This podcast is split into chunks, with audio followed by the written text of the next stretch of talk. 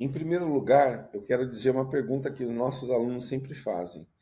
Os gerentes de projetos serão cortados em função dessa escala da é, inteligência artificial? Sim. Aqueles que não sabem usar serão cortados. Né? Como toda tecnologia, né? É, vai rapidamente se tornar imprescindível, né? porque é uma ferramenta de produtividade muito grande. Então, se alguém for cortado, é quem não sabe usar.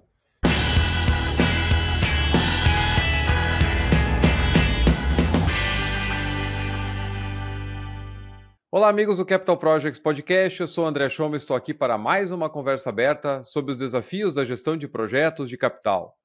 Hoje, a inteligência artificial né, tomou conta do nosso mercado. É difícil pegar uma empresa ou uma função onde não estejam discutindo o impacto da inteligência artificial, principalmente o uso do chat GPT, que vem tomando de assalto as conversas aí nos últimos meses. E para falar justamente sobre como a inteligência artificial pode nos ajudar na gestão de projetos, eu trouxe aqui um dos especialistas na área, o José Finóquio, grande parceiro aqui do canal. O José Finóquio ele é educador, consultor na área de gerenciamento de projetos e de PMO, ele criou a metodologia PM Canvas e também a TACT. Ele é um influenciador na área de gestão de projetos, está sempre pesquisando como que a gestão de projetos pode e deve evoluir nos mais diversos mercados, realmente puxando as fronteiras do gerenciamento de projetos.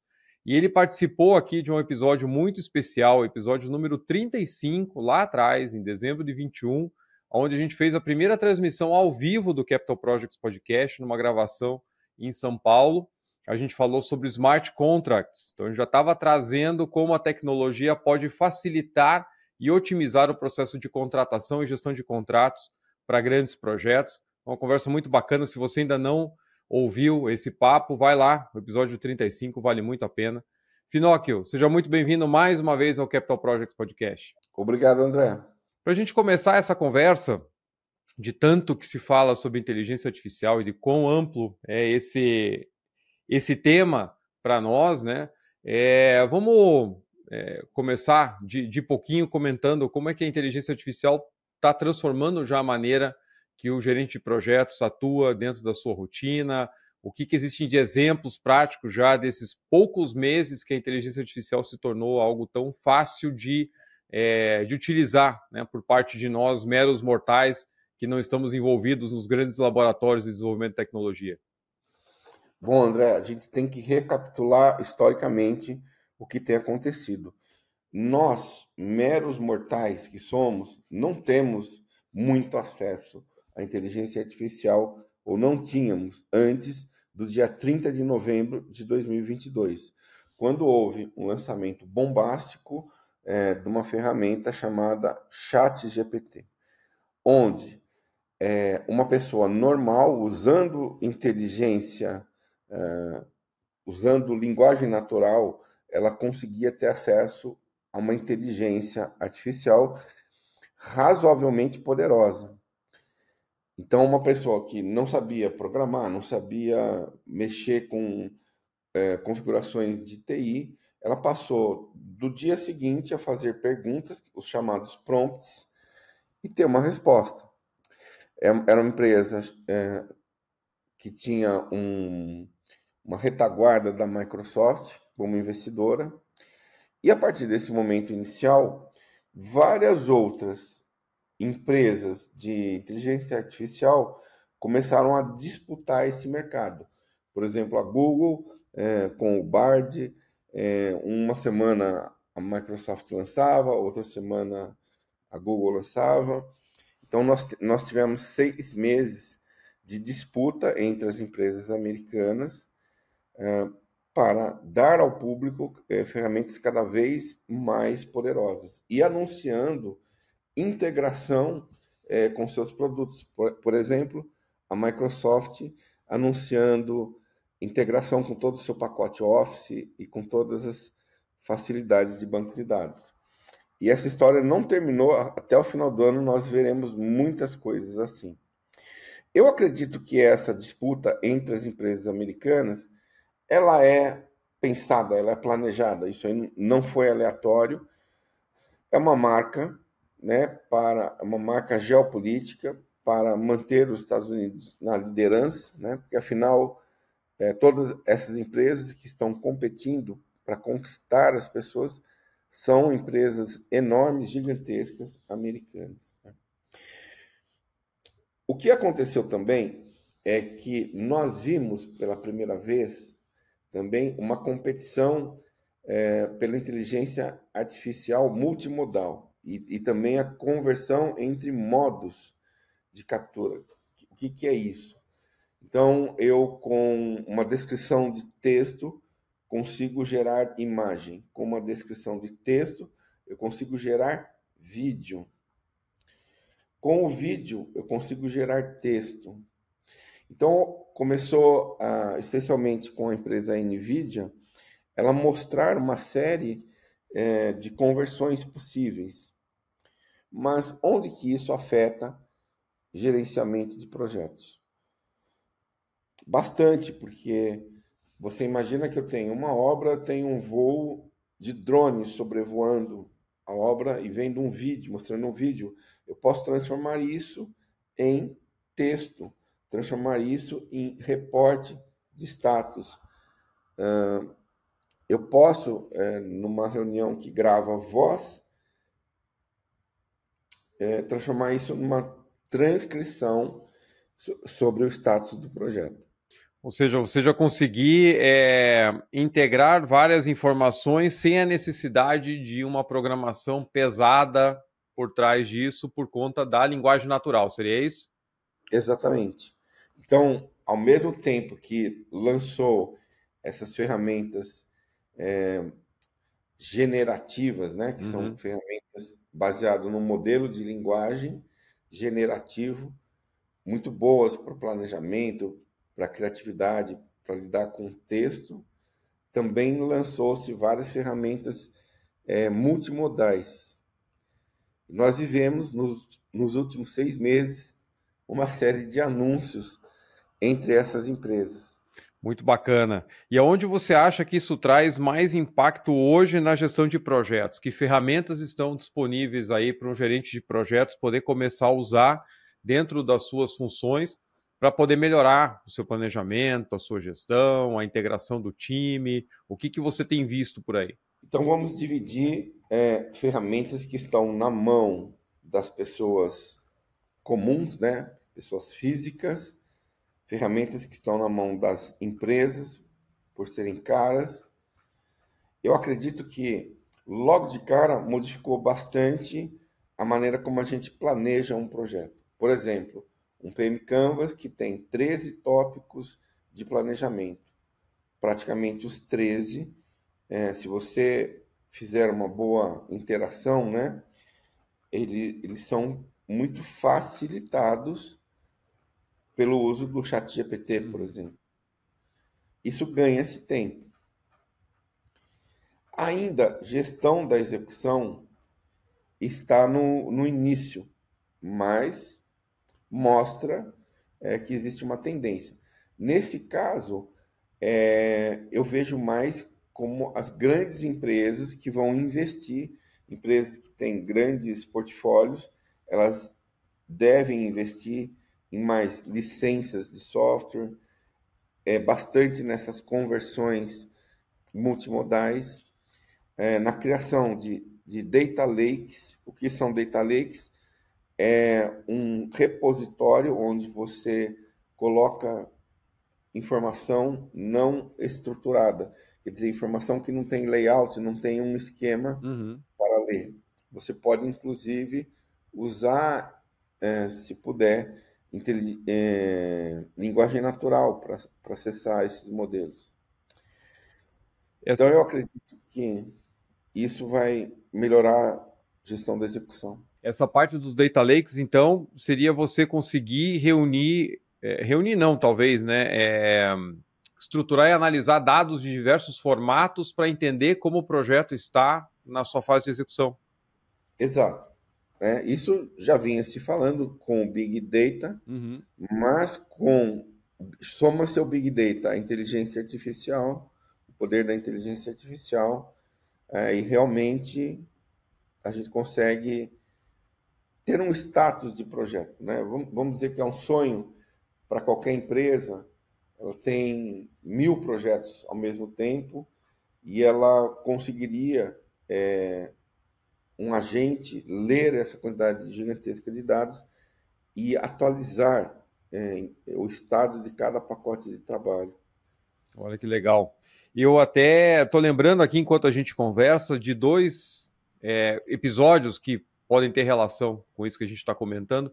Um mais recente, que eu gravei com o Cícero, o CEO da ConstruFlow, falando justamente que a ideia de criar a plataforma surgiu do fato de que na hora de resolver problemas de projeto, problemas de design, você tem numa obra uma quantidade imensa de informação que está dispersa, porque você aciona o projetista por WhatsApp, aí você manda para ele um print por e-mail, aí você faz um comentário na plataforma de aprovação de projetos, de fluxo de documentos, e o negócio fica todo disperso. E aí, quando você precisa fazer uma análise do que, que é mais recente ou por que, que foi tomada uma decisão de alterar o design, você nunca mais acha essa informação porque está em várias fontes diferentes. Então, o que, que eles fizeram foi criar uma plataforma para centralizar essas comunicações.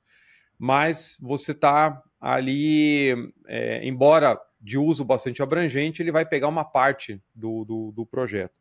Aí eu lembrei uma conversa com o Giancarlo Duran no ano passado, que ele trabalha em UK com grandes projetos, fazendo muita integração com o Power BI, já comentando num caso que a gente passa em todo projeto maior, aonde você tem os dados financeiros estão no RP ou no SAP. E aí lá você tem dados macro do contrato, porque normalmente você coloca a alocação de verba por contrato. Mas se eu preciso saber como está o andamento de cada pacote dentro do meu projeto, eu tenho que buscar o boletim de medição, o boletim de avanço da contratada, para ver como é que aquele pacotão se traduz dentro das atividades. Porque, na verdade, eu preciso entender o que está impactando o caminho crítico. Eu tenho que ir no micro, mas se eu pegar do financeiro, eu vou, eu vou cair no macro. A informação de cronograma vem da atualização de cronograma. A interpretação do status e dos riscos vem no famoso status report, que a gente fica que nem louco fechando ali semanalmente, quinzenalmente ou mensalmente. Então, mais uma vez, as informações estão dispersas e fazer um processo para integração hoje ele é muito caro, né? Porque cada um sai num formato diferente e até com nível de informação diferente. Então você acredita que com o advento da inteligência artificial com linguagem natural, a gente é possível de conseguir guiar a busca por esses dados e trazer para a gente algo mais é, palatável para tomada de decisão já? Sim. André, tem que fazer um parênteses aí, porque o, uh, o lançamento do 30 de novembro, que foi o Chat GPT, foi disponibilizado na mão de cada mortal sobre a Terra, é, numa linguagem acessível que todo mundo conhece, que é a linguagem natural, em mais de 100 línguas. Ou seja, totalmente acessível e você não precisa pagar nada. Uhum. Não me parece que isso é sustentável quando a gente está falando de volume de dados. Quando estamos falando de volume de dados, existe um conjunto de softwares e camadas de softwares que tem que ser comprado, assim como é, um acesso profissional é, às inteligências artificiais. Porque até agora, né, vamos dizer assim, eu e você somos usuários heavy, né, pesados, uhum. a gente paga um valor por mês, né? Eu acho que compensa muito, porque estamos estudando. Eu acho que todo mundo que que quer se aventurar e pagar alguma coisa, esse é o momento para pagar, para estudar, estudar, mas é um valor é, muito baixo.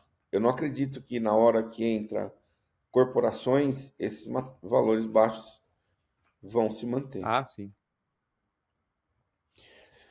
É, não vai ser muito centrada, na minha opinião, é, só no usuário final. Vai ter que ter uma ajuda do pessoal de tecnologia da informação, eu acho que vai ter que ter ajuda de consultores, vai ter que ter ajuda de, de um pessoal mais técnico do que uh, os leigos que normalmente entram nisso daí. Uhum.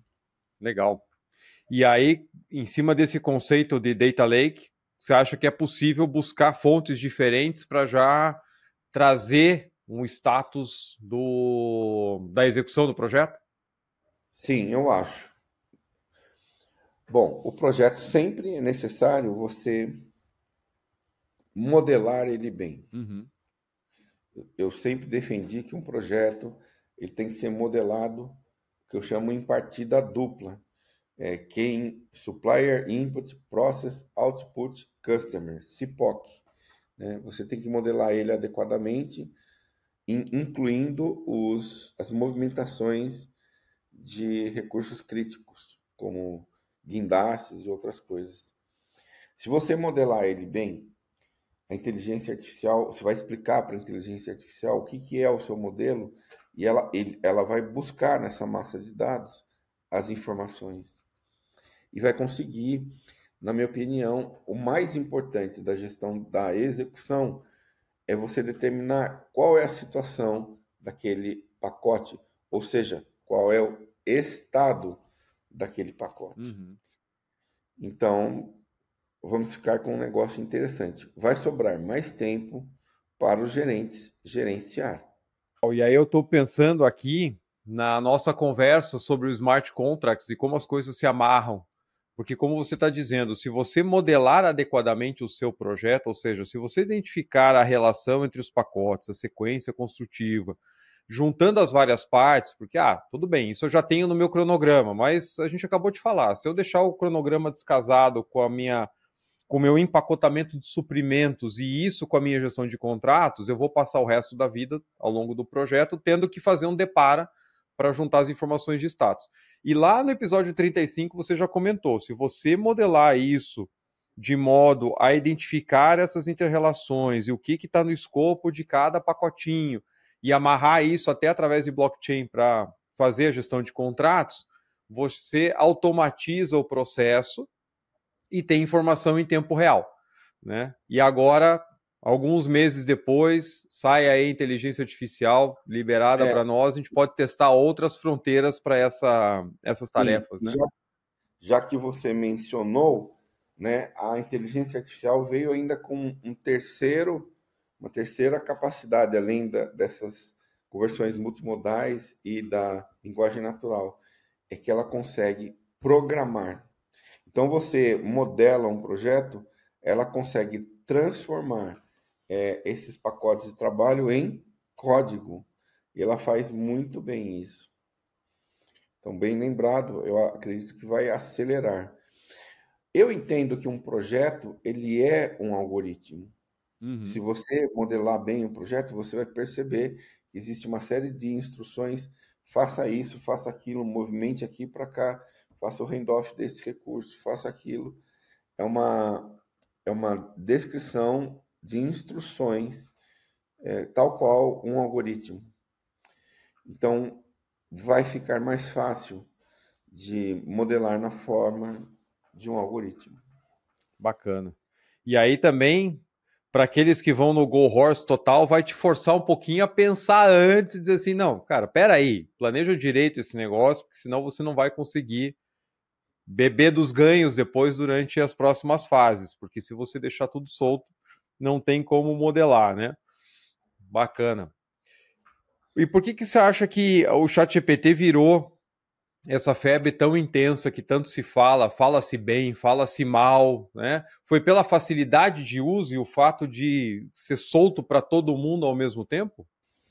Sim, é, influenciadores, né? Quando você tem um grupo de pessoas que falam bastante, elas influenciam outro grupo. Existe aquela o FOMA, FOMO, né? Uhum. Fear of Missing Out Existem também aqueles que são é, deniers e naysayers, né? Tem muita gente que nega a inteligência artificial, fala que isso é uma moda. Ou eles falam assim, né? Naysayers, isso aí não vai, não vai dar em nada. Uhum. Não acredito, né? Não acredito que, que não vai dar em nada. É... Mas tem sim, tem um movimento no mundo aí eu acho que vai modificar bastante. Como, como eu te falei, a princípio vai diminuir o lead time na qual nós fazemos os projetos, vai permitir que a gente faça projetos com mais qualidade, projetos que não são, como você mesmo falou, go horse. E em que pontos do gerenciamento do projeto você tem visto hoje maior impacto? Assim, aonde que o ChatGPT ou a inteligência artificial, de maneira geral, já tem trazido benefício para a gerência de projeto? Olha, André, vamos, vamos recapitular no, no, nosso curso mesmo, que a gente oferece aqui, é, a sequência de coisas que a gente faz. Uhum. Então, nós no curso, a primeira coisa que nós aprendemos a fazer é, não é perguntar coisas logo de cara do, do chat GPT. Nós invertemos o jogo e a gente lança uma pequena ideia inicial, um parágrafo inicial, e nós pedimos para que o chat GPT se transforme tipo num advogado do diabo. E ao invés de nós fazermos perguntas para o chat GPT, ele faz para nós. Nós vamos respondendo essas perguntas aquele texto inicial vai expandindo, ele vai ficando mais claro. E ele novamente faz mais perguntas e mais perguntas. Culmina que a gente tem um prompt desse tamanho é, e muito bem robusto para fazer um projeto. Então começa aí. Né? Depois que nós fizemos isso, é, comunicação é fundamental. Uhum. Imagina que você é, quer é, criar uma frase de impacto motivacional para o seu projeto. Você quer um objetivo smart, mas que ele tenha um apelo emocional. Então você pede para o chat GPT, olha, eu quero um objetivo smart, mas que tenha uma provocação, que tenha ganchos para é, o emocional. E ele faz com maestria isso daí. Ele também ele é muito bom é, no, na, no critical thinking, uhum. na análise de causas do projeto, né? o que está causando a dores, é, estruturar isso de, de relações causar, causais, cinco porquês, sete daís, várias, várias técnicas de é, problematização, né? Tá fazendo muito bem isso daí seguindo a ordem, ele tem que se preocupar com o valor. Uhum. O ChatGPT ele consegue destrinchar valor por stakeholder e grupos de stakeholders. Ele começa a ver de uma maneira hard skill, soft skill, os dois, é, o quanto de valor gera para aquele stakeholder meses e anos após a implantação do projeto. E ele o faz identificando KPIs, indicadores chaves de desempenho. É, e ele estrutura tudo isso aí no, no, formato de tabela. Ainda assim, se você é, precisa, por alguma razão, é, associar isso com indicadores sociais, retorno social do investimento, ESG, ele relaciona de uma maneira muito rápida e inteligente com o ESG, com a parte social, com a parte ambiental. Ele faz relações que o cérebro humano não tinha feito. Uhum. Né? Então, num dos exercícios que nós fazemos lá no curso, de uma hora para outra a gente pede, olha, agora relacione esse projeto com os 17 Objetivos de Desenvolvimento Sustentável para a ONU. E ainda assim, é, num projeto, é, quantas vezes nós não fizemos isso, né?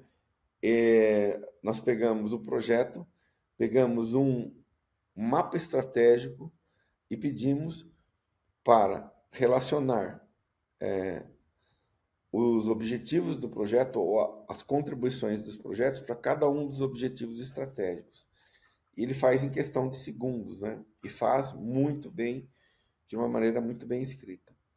Então, essa fase inicial de identificar o projeto, que diz o porquê que nós estamos fazendo, faz de uma maneira maravilhosa. Tem empresas que usam ágil e elas estão usando uma técnica que se chama OKR uhum. Objectives Key Results é, onde é, um projeto, um programa é, pode ser quebrado em objetivos trimestrais, onde eu apresento resultados concretos e chaves para serem obtidos. E todas as vezes que nós fizemos isso, ele foi muito bem, não é, André? É. Isso para mim é uma coisa fantástica, porque nas várias experiências, tanto no dia a dia do trabalho como em sala de aula, e aí você pode falar com maestria também, o quanto é difícil você conseguir tangibilizar os ganhos num projeto, por mais que você tenha dores muito claras dentro da organização, mas a hora que você está lá começando o PM Canvas, tem que definir os objetivos, fazer já no formato smart, ou seja, ser muito claro o que, que eu vou entregar, até quando, quanto vai custar, o que, que eu espero obter com isso. E quando a gente vai quantificar benefícios, aí normalmente a turma trava. Porque por mais que um projeto tenha, às vezes, um benefício óbvio, ah, eu vou ampliar a minha produção, beleza, é produção. Mas assim, o que mais que isso vai trazer? É só X toneladas ou unidades por ano? O que, que isso contribui para a organização? O que, que isso casa com a estratégia, como você comentou? Então, o que mais é, eu trago ali de importante para poder fazer um acompanhamento mais assertivo e garantir que esse projeto de fato vai trazer o, o benefício?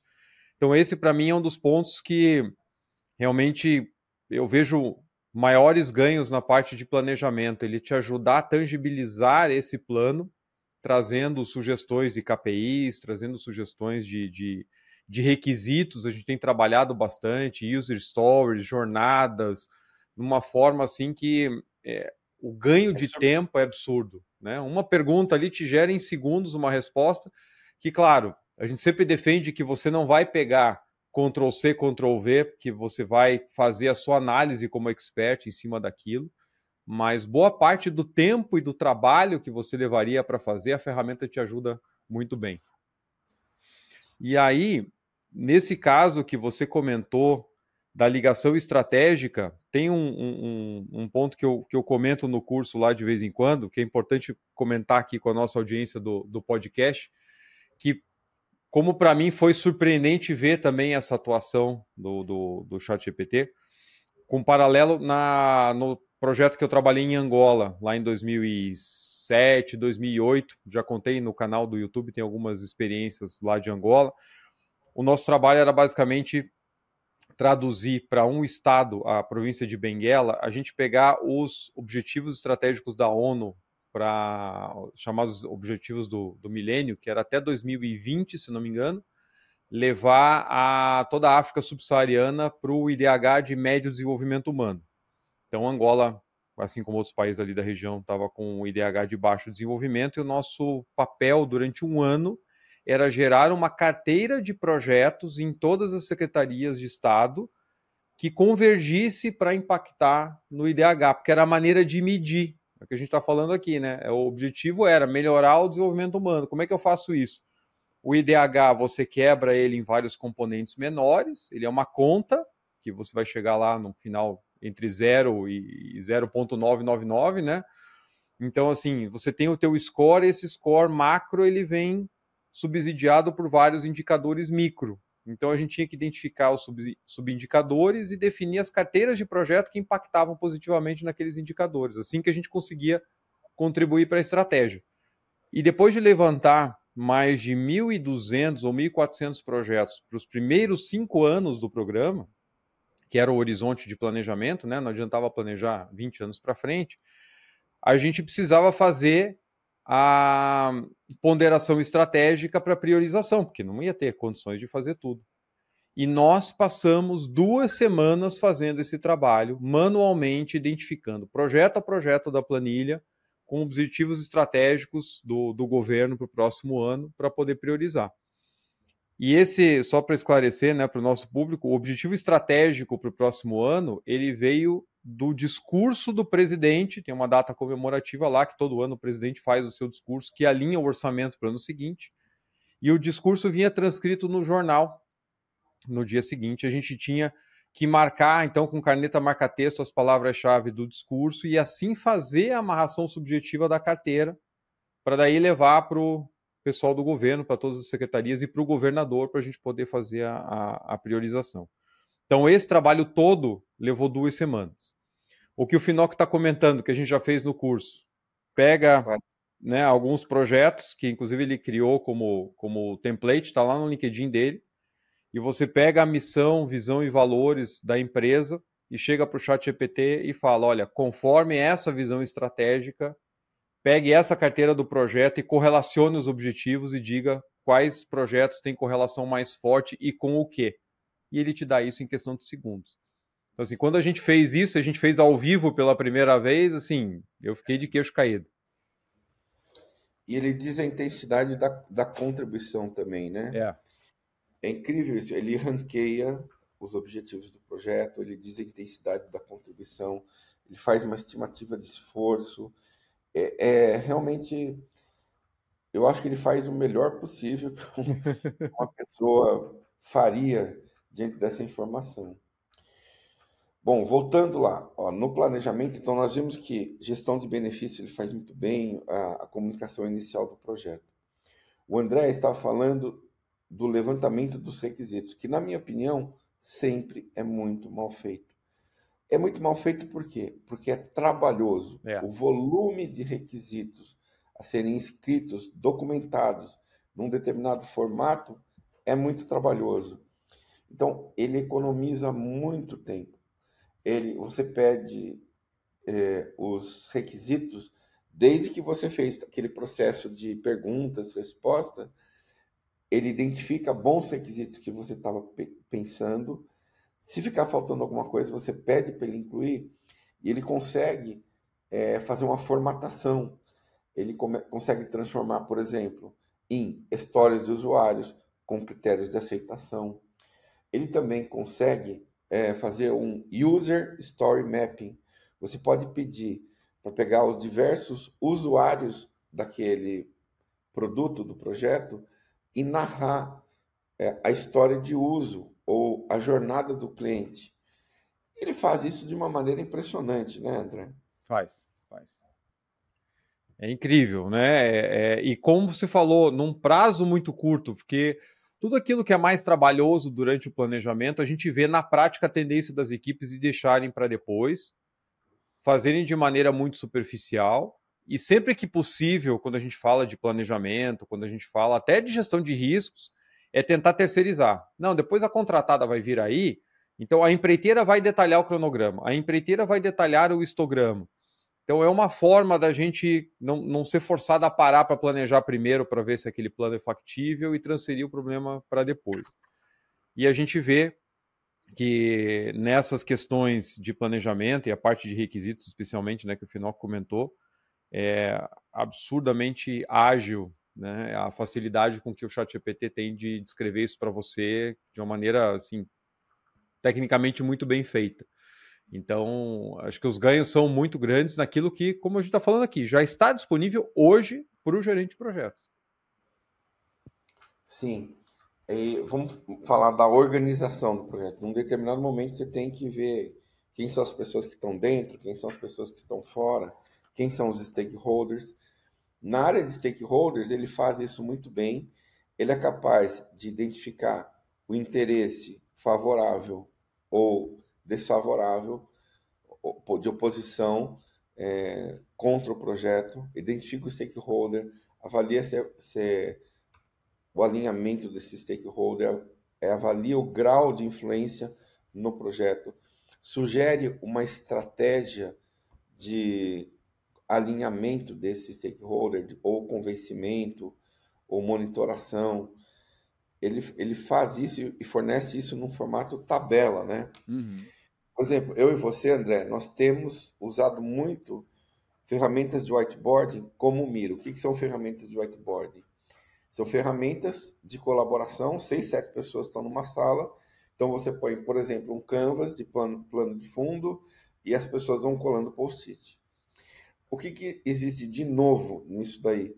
Porque você deixa uma aba do computador, as pessoas vão trabalhando e a outra aba, você deixa o chat GPT, a gente já tira diretamente do chat GPT, já no formato tabela, já no formato post-it, e reduz muito.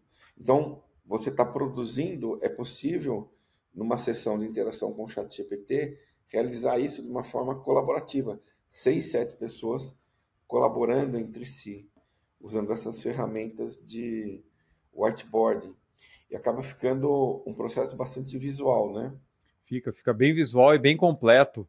E como você falou, a gente vai guiando a, a, discussão, né? Poxa, acho que faltou alguma coisa a respeito desse tema, complemente mais tal coisa, tire tal requisito, e na hora você vai ajustando isso e já vai saindo com o Canvas, no caso, o Canvas no, no Miro, em tempo real, você tira de um lugar, já coloca no outro e no final da sessão teu plano está né, todo visual na frente para a equipe revisar, discutir e fazer o uso da colaboração como a gente defende tanto, né? O plano do projeto não sendo feito só no umbigo de cada especialista. Ah, o meu negócio é cronograma, eu faço cronograma. O outro ali está custo, faço o orçamento e por aí vai, né?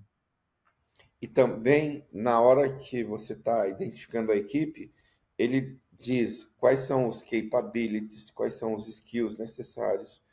Você pode pedir, inclusive, para ele fazer um job description para cada membro da equipe. Você pode, inclusive, pedir para fazer um anúncio no LinkedIn daquela vaga para o projeto.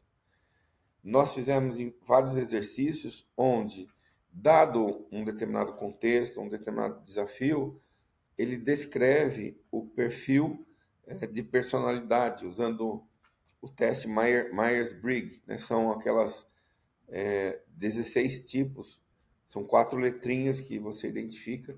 Então a gente descreve para o chat GPT qual é a situação, qual é o trabalho a ser feito, e ele descreve quais são as personalidades que mais se adequam a isso daí. Isso são coisas que eu tinha visto na, na teoria, né? Uhum. Mas nós, como empresas, né, dava um trabalhão louco para fazer isso. Mas para fazer isso para cada projeto. Caí até na prova do PMI uhum. sobre os testes MBTI, né? Mas eu não tinha visto isso na prática. Eu vou dizer é. que toda vez que eu consegui finalmente uma vaga para o meu time e tinha que fazer a descrição para passar para o RH para gerar o anúncio, sempre penei, sempre. Até agora. Né? Agora não. Entra no chat GPT. Eu até fiz uma brincadeira esses, esses dias por conta do episódio que eu gravei aqui, é, que a gente falou de construção na Lua, projetos da NASA, etc. Eu entrei no chat GPT e falei, faça uma descrição de para contratação de gerente de projetos para projetos na Lua e faço de maneira interessante e, e bem humorada. Então ele gerou lá a descrição, eu fui lá e coloquei no LinkedIn para anunciar o, o episódio, foi bem bacana. É uma versatilidade absurda. Inclusive, uma outra coisa que me surpreendeu é a questão de ele dar o, o, o tom da mensagem de acordo com a maneira que você passa. Então, se eu pedir um anúncio bem humorado como esse, ele vai dizer. Se eu pedir, ele vai gerar se eu pedir uma carta para o patrocinador de maneira a pedir engajamento, ele vai fazer daquela forma, se for de uma maneira irônica, ele vai fazer também de outra forma. Então, realmente dá a impressão que, poxa, não tem limites no uso desses modelos de linguagem. Realmente a versatilidade é absurda. É verdade. E a gente não pode esquecer também que outros softwares, eles têm uma facilidade de gerar imagens, né? Então ele gera logo, gera imagens, gera ilustrações, gera gráficos que são inéditos e você não tem, não tem problema de é, direitos autorais. E o que está acontecendo muito, a gente fez várias vezes, nós pedimos para o chat GPT gerar o prompt que a gente vai usar no Mid Journey para gerar uma imagem. É, podemos usar o Mid Journey para reconhecer uma imagem. Ele está fazendo isso de uma maneira impressionante, né? Nessa parte de imagem, eu não sei se você viu recentemente, tem um amigo, a gente trabalhou em vários. Aliás, ele é uma pessoa legal para você trazer para o podcast. O Elbert Costa legal. trabalhou nos projetos olímpicos no Brasil, né? Ele foi gerente do PMO na, no Comitê Olímpico Brasileiro, foi trabalhando no PMO do Bradesco, trabalha hoje no PMO, uma grande instituição financeira também. É, ele é um aficionado por, por tecnologia. É, somos amigos, a gente amigos mesmo, né? Ficamos trabalhando em muitos projetos e toda vez a gente está trocando figurinha. Então, semana passada, ele ele pegou uma conversa assim em tempo real, como essa nossa que está acontecendo aqui, Uhum. aparece as duas carinhas e simplesmente começou a mudar o rosto dele. Ele se transformou no Brad, eh, no Brad Pitt, não, no Tom Cruise. Ele se transformou no Keanu Reeves. Era, era clicar um botão e ele já estava falando como Tom Cruise, com as expressões e tudo em tempo real. Porque Olha. todo mundo viu há uns dois, três anos atrás é, um cara que se transformava no Tom Cruise e jurava que era o Tom Cruise. Só que agora é em tempo real, né? Está usando o Zoom. Olha, isso vai ser um baita desafio, hein, pro, pro futuro, para você conseguir saber o que, que é verdade e o que não é, né? Porque a hora que você coloca um vídeo com a pessoa ali na frente, né? Uma foto você ainda pode pensar, não, é montagem e tal, mas as coisas estão tão fluídas hoje em dia e a, a tecnologia gerando produtos cada vez mais perfeitos que vai ficar difícil dizer o que, que é realidade ou não. Como até imagens que saíram, né? O Papa lá com o casaco famoso, não sei o que, você bate o olho, você não diz que aquilo ali foi uma imagem gerada por inteligência artificial. E também, André, é, só fechando o que que a gente faz em Uhum. planejamento. Work Breakdown Structures. Você gerou várias Work Breakdown Structures e ele faz bem. Ele faz de uma maneira rápida.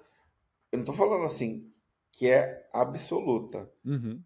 Você tem que, às vezes, falta uma coisinha ou outra, você tem que, usando a linguagem natural, dar a instrução para ser corrigido.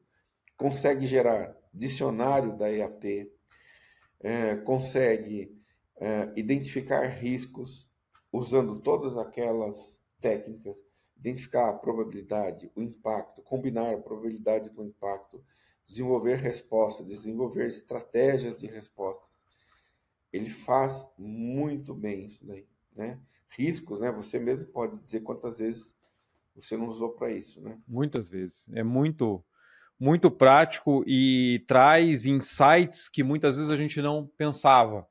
Então, naquela correria de, poxa, eu preciso entender o projeto, começar a colocar ele no papel e tudo, e aí você vê insights ali que vem do chat GPT que, poxa, isso aqui eu não tinha pensado. E aí já desdobra uma série de coisas. Desdobra você voltar lá em requisito, desdobra você mexer no escopo, e isso que é o bacana da própria gestão de projetos. Ele é um processo interativo durante o planejamento. Você está construindo ali a ideia, então ele traz questões muito interessantes que você demoraria bastante tempo em equipe para poder levantar.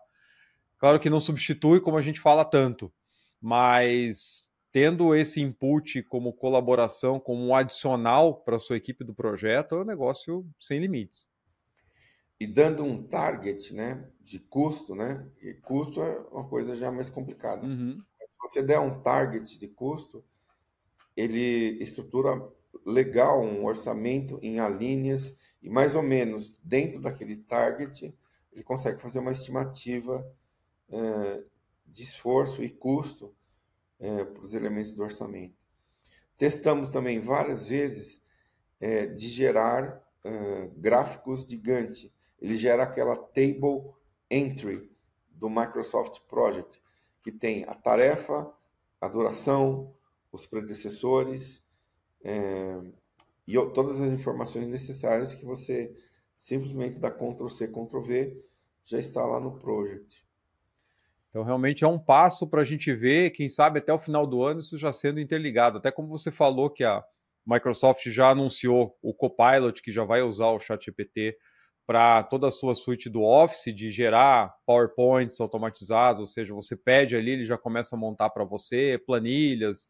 Isso para migrar para o Project, acho que não vai levar muito tempo, não. Até como ele já dá informação, como você comentou em formato de tabela, que em teoria é só você copiar e colar, daqui a pouco já vai sair diretamente, vai abrir para você o MS Project, já vai montar a estrutura do cronograma. Olha, durante a execução, ele é muito bom. É, por exemplo, eu tenho uma ferramenta do TACT que eu transformo um projeto, uma rede, um grafo né, de um projeto, eu transformo em texto, Uhum. né? A descrição de um texto no, no, no formato algorítmico, né? E eu ensinei o ChatGPT, isso é fantástico. Você vai lá Você fala assim, ó, esse formato quer dizer isso, quer dizer isso, isso quer dizer isso, quer dizer isso. Então o chat GPT começa a identificar. E aí uh, eu lanço o que seria um ledger. O ledger é tal pacote produziu tal recurso na, em tal data. É, tal recurso crítico ou equipamento crítico foi é, passado de mão do pacote X para o pacote Y. Então, com base nesse ledger, ele atualiza o status dos pacotes de trabalho.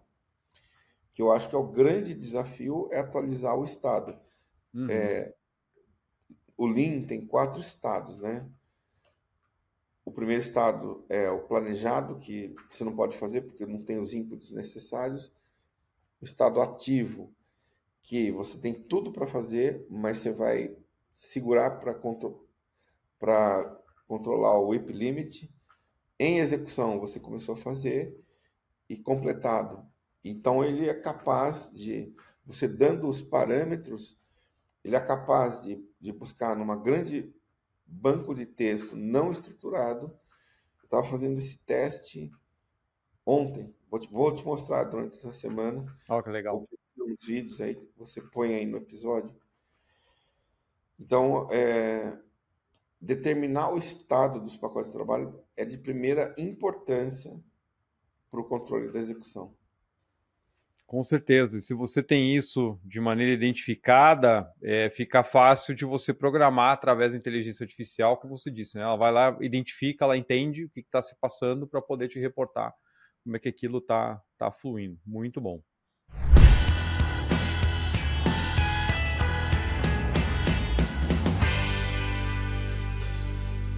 Meus amigos, nós sabemos que a alocação de capital é uma das formas críticas de traduzir a estratégia corporativa em ações. Mas alocar e realocar capital dentro de um portfólio de investimentos sempre é um grande desafio ainda para a maioria das empresas. Para trazer maior eficiência a esse processo, a Prosper desenvolveu o Teams Ideas, uma solução completa de gestão estratégica de portfólio de investimentos que adota as melhores práticas de gestão de CAPEX para garantir a governança, transparência e alinhamento estratégico ao portfólio. Desenvolvido por uma empresa com mais de 29 anos de experiência no mercado corporativo, a Prosper já foi reconhecida pela Microsoft por seis vezes consecutivas como um dos melhores parceiros da América Latina em soluções de gestão de projetos e gestão de portfólio. O Teams Ideas é a solução adotada por grandes empresas no Brasil e no mundo. E você pode conhecer mais sobre essa solução clicando no link aqui na descrição desse episódio.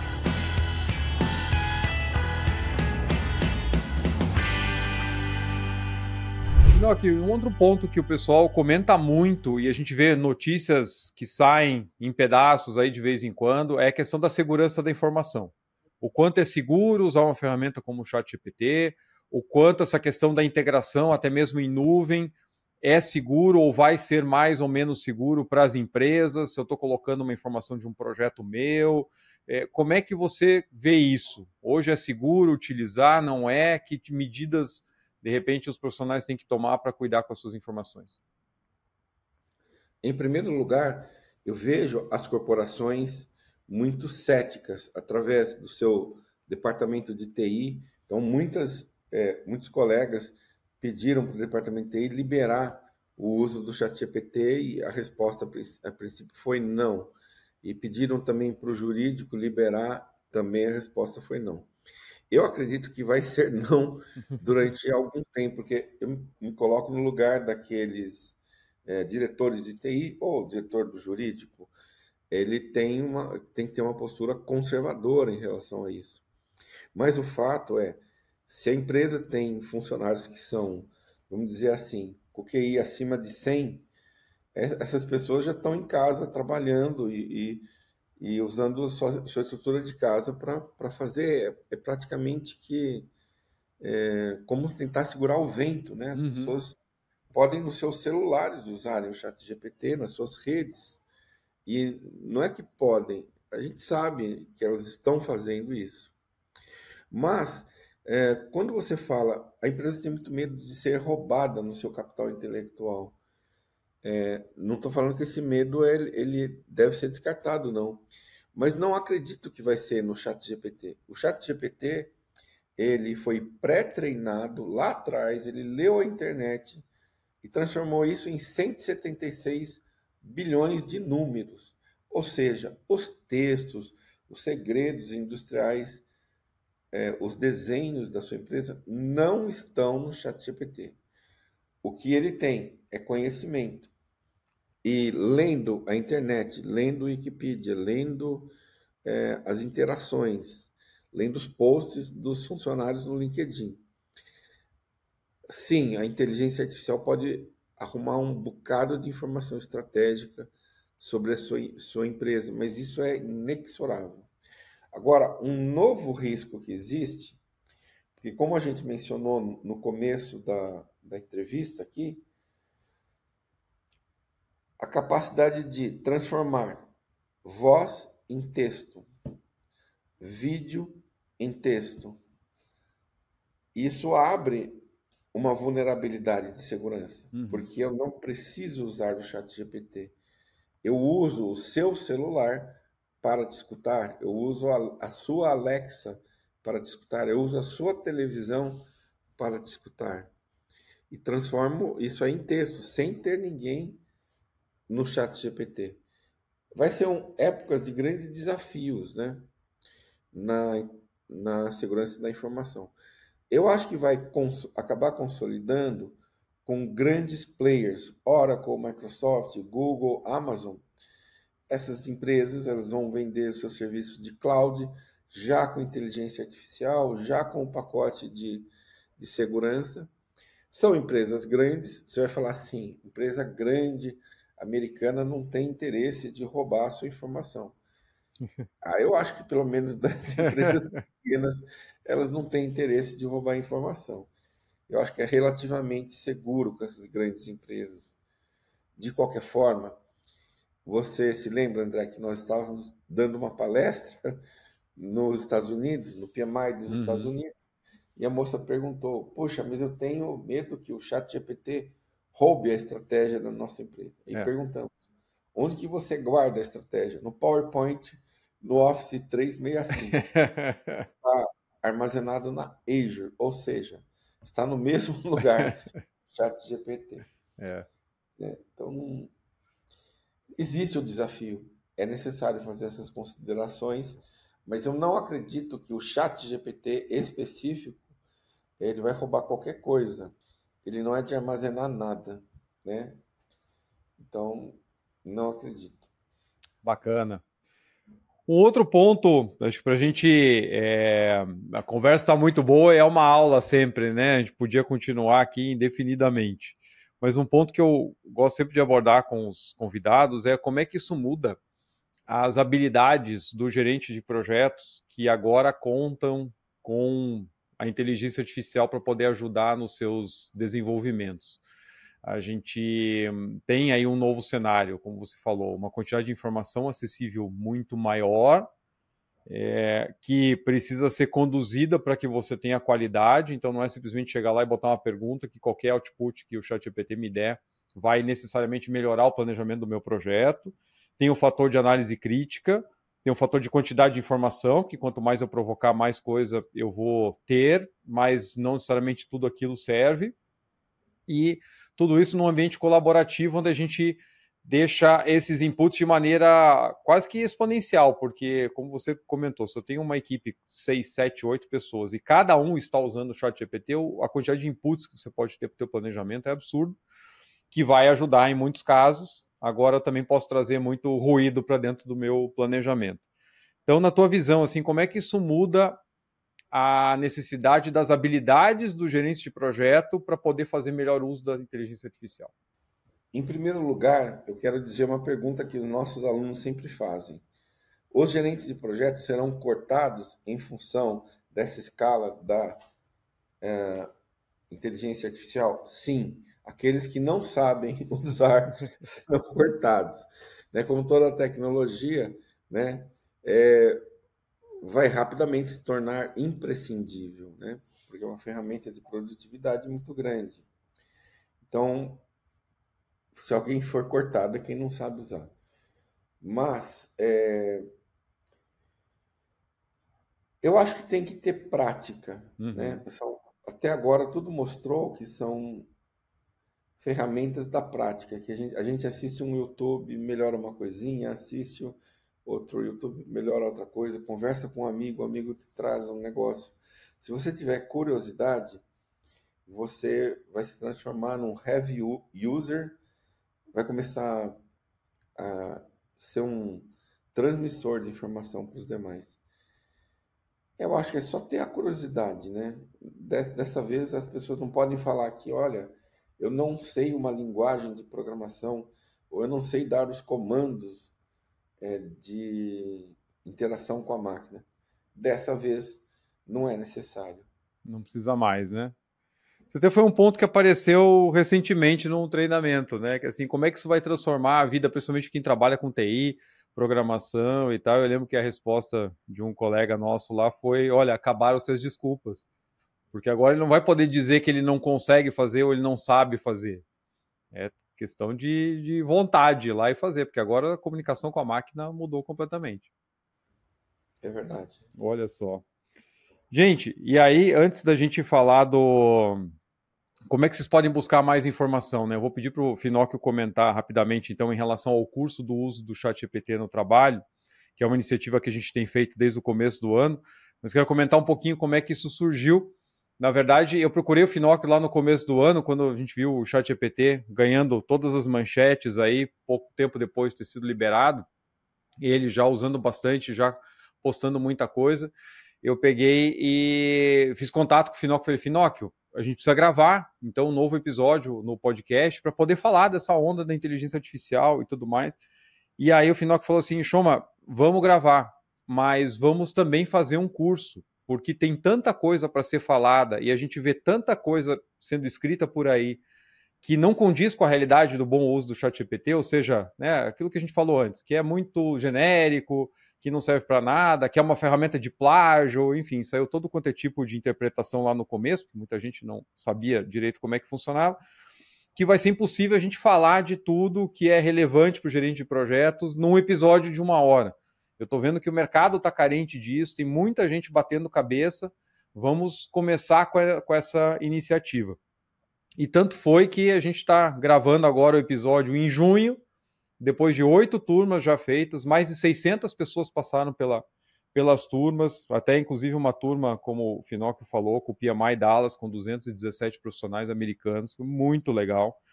E e a gente vê a demanda, ela só vai aumentando com o tempo, porque agora as pessoas come começaram a tomar mais consciência e começaram a ver assim, poxa, se eu ficar de fora é, do uso da tecnologia, daqui a pouco, como profissional, eu vou ficar ultrapassado. Então, Finóquio, para a gente fechar, conta um pouquinho aí do, do, do curso, como é que está rolando, chamando a turma para participar, que realmente está bacana demais. O nosso curso, ele é diferente. Ele primeiro que a gente não fica ensinando prompt, né? Você vê na internet um monte de canais de graça, eu faço o prompt assim, assado. É, tem pessoas que gostam, tem pessoas que não gostam, mas a gente pega um desafio de negócio e destrincha esse desafio, do começo até o final. Então a gente vai fazer tudo naquele desafio. Então a gente inventa um desafio, sei lá, vou criar um novo negócio, vou implantar uma fábrica. A gente mostra um exercício integrativo. Por quê? Porque a ferramenta de inteligência artificial ela vai construindo em cima de si mesmo. Então é interessante você ver como que as coisas se integram. Não é um prompt, uma pergunta que vai resolver, mas é um conjunto de prompts interconectados é que vai fazer uma boa modelagem do projeto. Nós é, estamos no nosso curso, concentrando-se bastante no planejamento. A gente tem alguns poucos é, exemplos de gestão da execução. Eu estou tratando de estudar e fazer mais coisas, coisas que seriam acessíveis para as pessoas. Porque eu acredito que tem mais coisas muito acessível para corporações, né? uhum. né? Controle da execução. Mas como são pessoas físicas que se inscrevem, a gente tem que pensar em coisas que são acessíveis pra, para eles, né? Maravilha. Pessoal, fica então o convite. Eu vou deixar as informações aqui no, na descrição do episódio, como é que vocês podem se informar a respeito da próxima turma e com certeza a gente espera vocês lá. Finóquio, Mais uma vez, muito obrigado pela tua participação aqui no Capital Projects Podcast. Muito obrigado, André. Vamos em frente. Isso aí, vamos em frente. Pessoal, viram que bacana como isso descortina novas oportunidades dentro da gestão de projetos. Sempre que a gente fala de tecnologia aqui, eu gosto de citar um ponto que para mim é muito importante de como isso abre novas funções e novas oportunidades dentro do campo da gestão de projetos. Isso tem o seu desafio de profissionais que precisam desenvolver essas habilidades para estarem aptos a utilizar essas tecnologias, mas por outro lado, a gente vê que é muito crescente o desejo das corporações em ter a incorporação dessas novas tecnologias para dentro dos seus projetos. E um dos gargalos principais é justamente a falta de profissionais que dominem isso. A gente fala isso a respeito do BIM, a gente fala isso a respeito de uso de realidade virtual e aumentada, e a gente hoje está falando aqui em relação ao uso da inteligência artificial. Então, a gente tem hoje uma expansão dentro da gestão de projetos de possibilidades de atuação dos profissionais. Então, digo para você: se você se interessou, se você gostou do assunto, procure estudar o ChatGPT, que é o, o, mais falado aí hoje em dia. Ele está disponível gratuitamente. Se você quiser o plano Plus, você vai pagar 20 dólares por mês, mas se você não quiser, você pode utilizar o 3.5 que está lá de graça.